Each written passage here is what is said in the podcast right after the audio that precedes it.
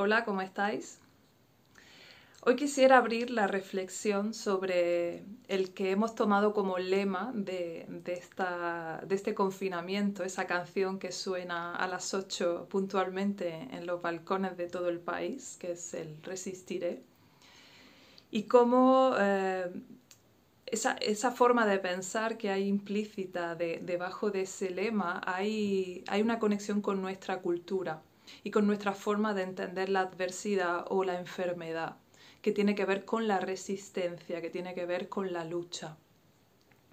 No cuestiono el, el hecho de que sea un buen o mal himno. O sea, yo todos estos vídeos que estoy publicando los hago como una reflexión en voz alta de cuestiones de las que hablo por experiencia o por conocimiento y simplemente las comparto sin ningún ánimo de tener la razón ni de condicionar a otras personas a pensar como yo. Justamente yo vengo de la filosofía, estudié la carrera de filosofía y ahí se nos entrena a pensar, a cuestionar las cosas, a debatir sanamente, a debatir con argumentos y no con descalificaciones como se hace ahora. Y creo que justamente la filosofía es una de esas materias que hace muchísima falta.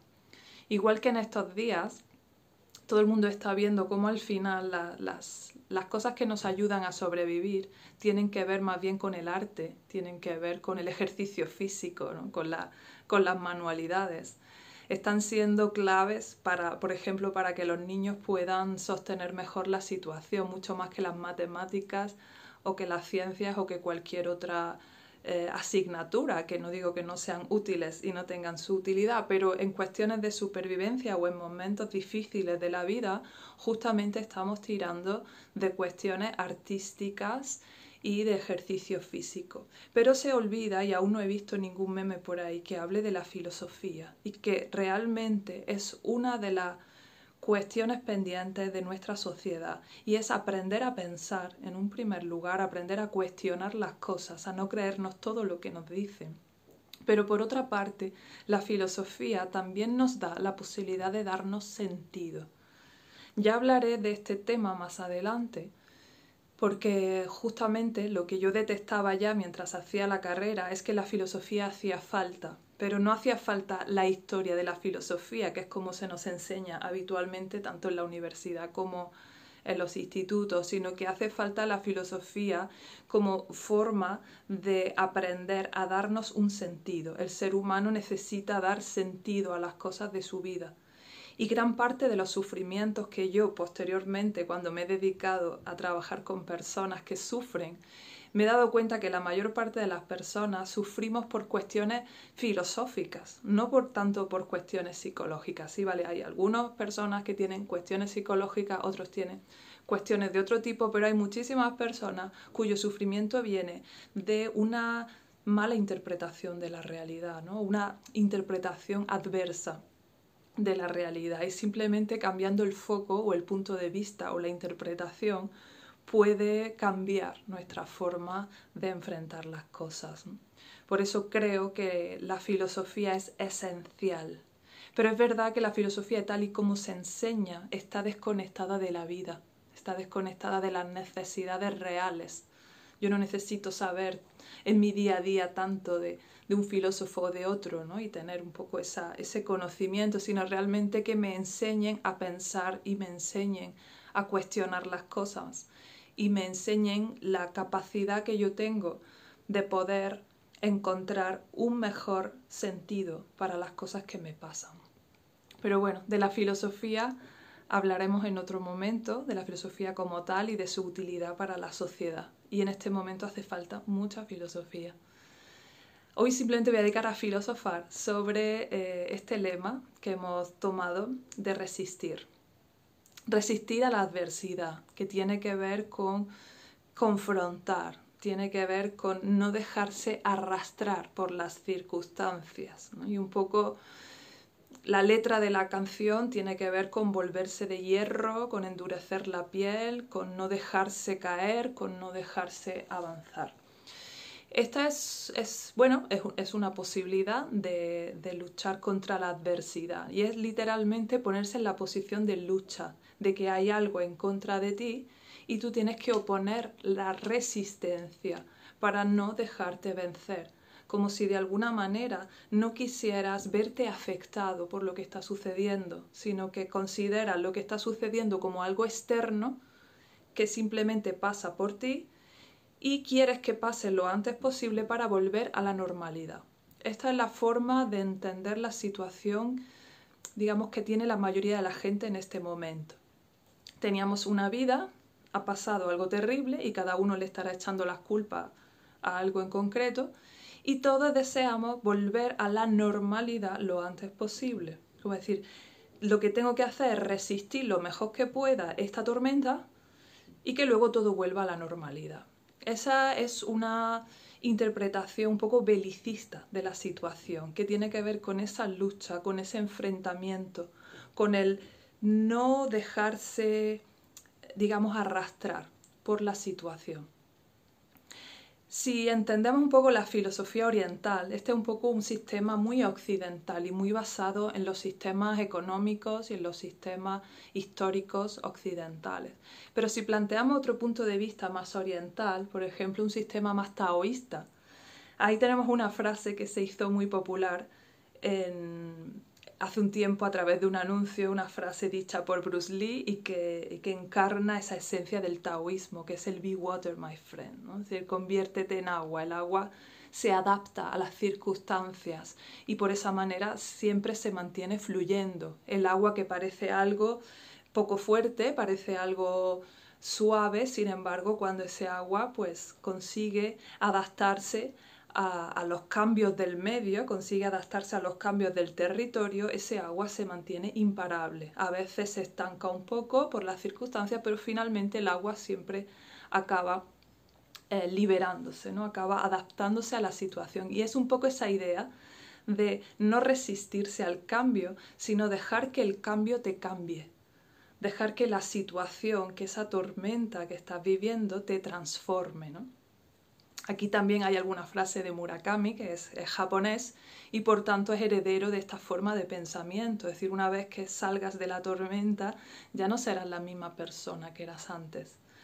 Es, una forma de pensar completamente distinta. En una hay un enemigo, que es la situación, el virus, ¿no? lo que está pasando. Yo tengo que mantenerme en mi sitio y luchar y pase lo que pase, yo me mantengo en mi lugar y lo que quiero es vencer y volver a lo de siempre.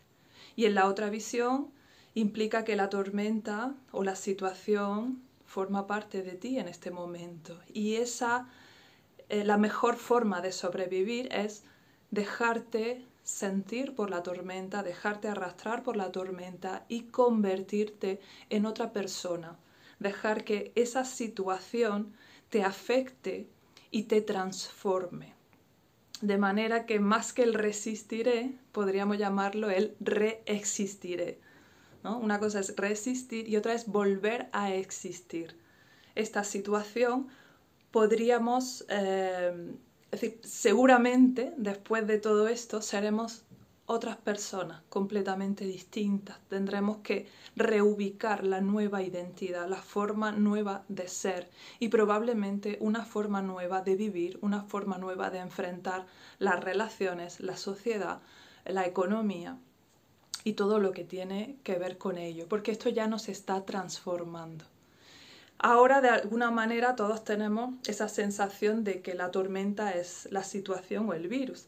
Pero esta forma de pensar ya estaba dentro de nuestra sociedad con respecto a la enfermedad.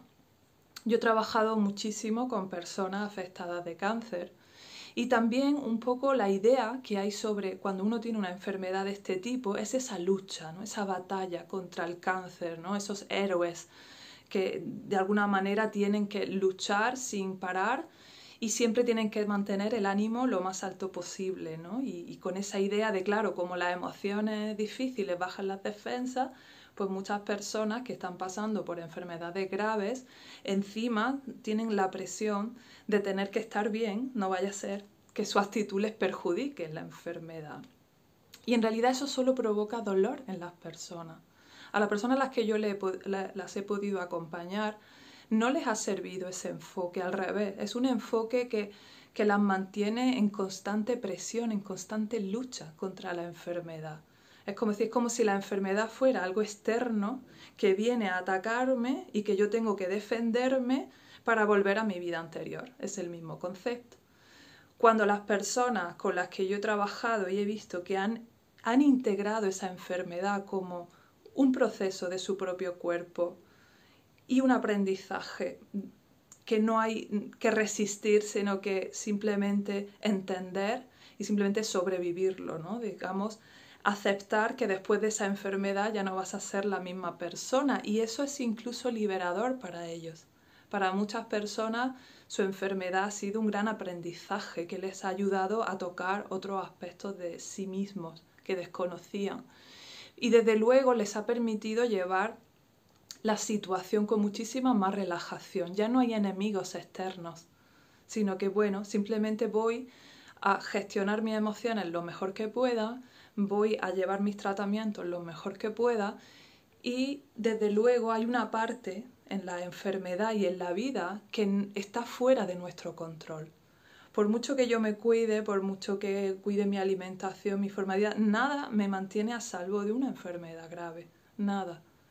Nada me mantiene a salvo de la muerte.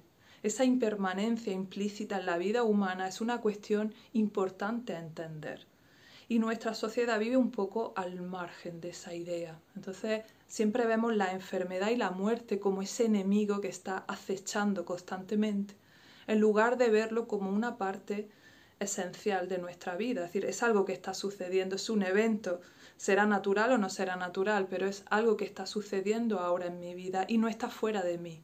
Ya me está afectando, ya me está tocando. Y esto que me está tocando ya me obliga a adaptarme, de otra manera, ya me obliga a despojarme de antiguas formas de ser y me obliga a aprender nuevas habilidades y nuevas posibilidades. Esas personas de alguna manera han tenido que reinventarse a sí mismas a través de su enfermedad y han vivido un proceso realmente transformador con, digamos, más o menos cómodo o con, mayor o menor eh, bienestar, pero han, integrado perfectamente ese aprendizaje en su vida y algunas de esas personas han fallecido. He tenido el privilegio de, poder acompañar a personas en esos momentos previos a, a la muerte, que ya hablaremos en otro vídeo de esto porque creo que es algo esencial que nuestra cultura ha olvidado y es muy necesario. Y para mí han sido pues probablemente de los mayores maestros que, que haya podido tener esas personas que me han elegido para, para ser acompañados por mí en ese, en ese último tránsito. Y que incluso han, sido capaces de, darnos lecciones a, a, los que no estábamos enfermos en ese momento de, de cómo realmente alguien puede integrar algo tan tremendo como es despedirse de la vida siendo joven, por ejemplo. Entonces sí que veo una gran diferencia en esa forma de enfrentar las cosas. De manera que si tu forma natural es esa lucha y esa resistencia y ahí te sientes fuerte, pues perfecto. Pero habrá personas que esa lucha las desgaste aún más.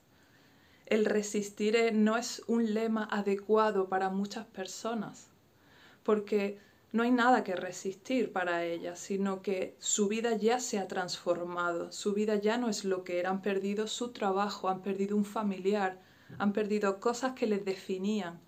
Estamos perdiendo nuestra libertad individual, esto es muy importante y no se nos debería olvidar, ¿vale? Que quizá por un motivo importante, o no lo sé, es cuestionable también, ya hablaremos otro día también de esto, ¿no? Pero es decir, de repente todos hemos es decir, algo tan básico para nosotros como es la libertad de movimiento está siendo totalmente restringido y esto ya te está afectando, esto ya te está modificando tu forma de ser, tu forma de pensar, tu forma de entender la vida. No hay manera de que estas tormentas no nos afecten. Y a veces esa resistencia puede ser dañina porque te impide adaptarte, te impide hacer los procesos naturales de tu organismo que te van a permitir adaptarte a la nueva situación y reubicarte. Es como decir, el proceso natural del duelo no es quedarse en la negación. Si me quedo en el resistiré, de alguna manera es como si me quedara en la negación. Es como esto no está pasando, esto no puede estar pasando, esto quiero que pase lo antes posible. Ahora, si lo acepto, primero que hay ira, ira de mm, no quiero que esto esté pasando, que yo quiero mi vida anterior, me gustaba mi vida anterior y quiero mi vida anterior y quiero volver. Luego la tristeza por, por perder un montón de cosas que son esenciales para mí. Pero luego, una vez que ese proceso de aceptación de las emociones naturales del duelo se produce, ¿qué hay? Hay una aceptación y de repente hay una nueva normalidad. La normalidad de antes ya no existe. Ahora hay otra normalidad, que es mi situación presente. ¿Y qué hago yo en esta situación presente? He perdido mi trabajo, pues tengo que hacer otra cosa. He perdido un familiar, tengo que asumir ese vacío de ese familiar. Tengo que reubicarme de alguna manera o, digamos el estrés de toda esta situación me ha dejado tal huella que tengo que, hacer una terapia tengo que hacer un proceso. Eso será importante. Cuanto mayor sea tu capacidad de adaptación, mayor será tu transformación en este momento.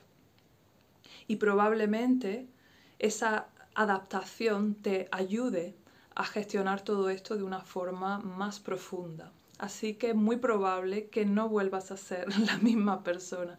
Yo ya asumo yo ya no soy la misma persona que hace un mes.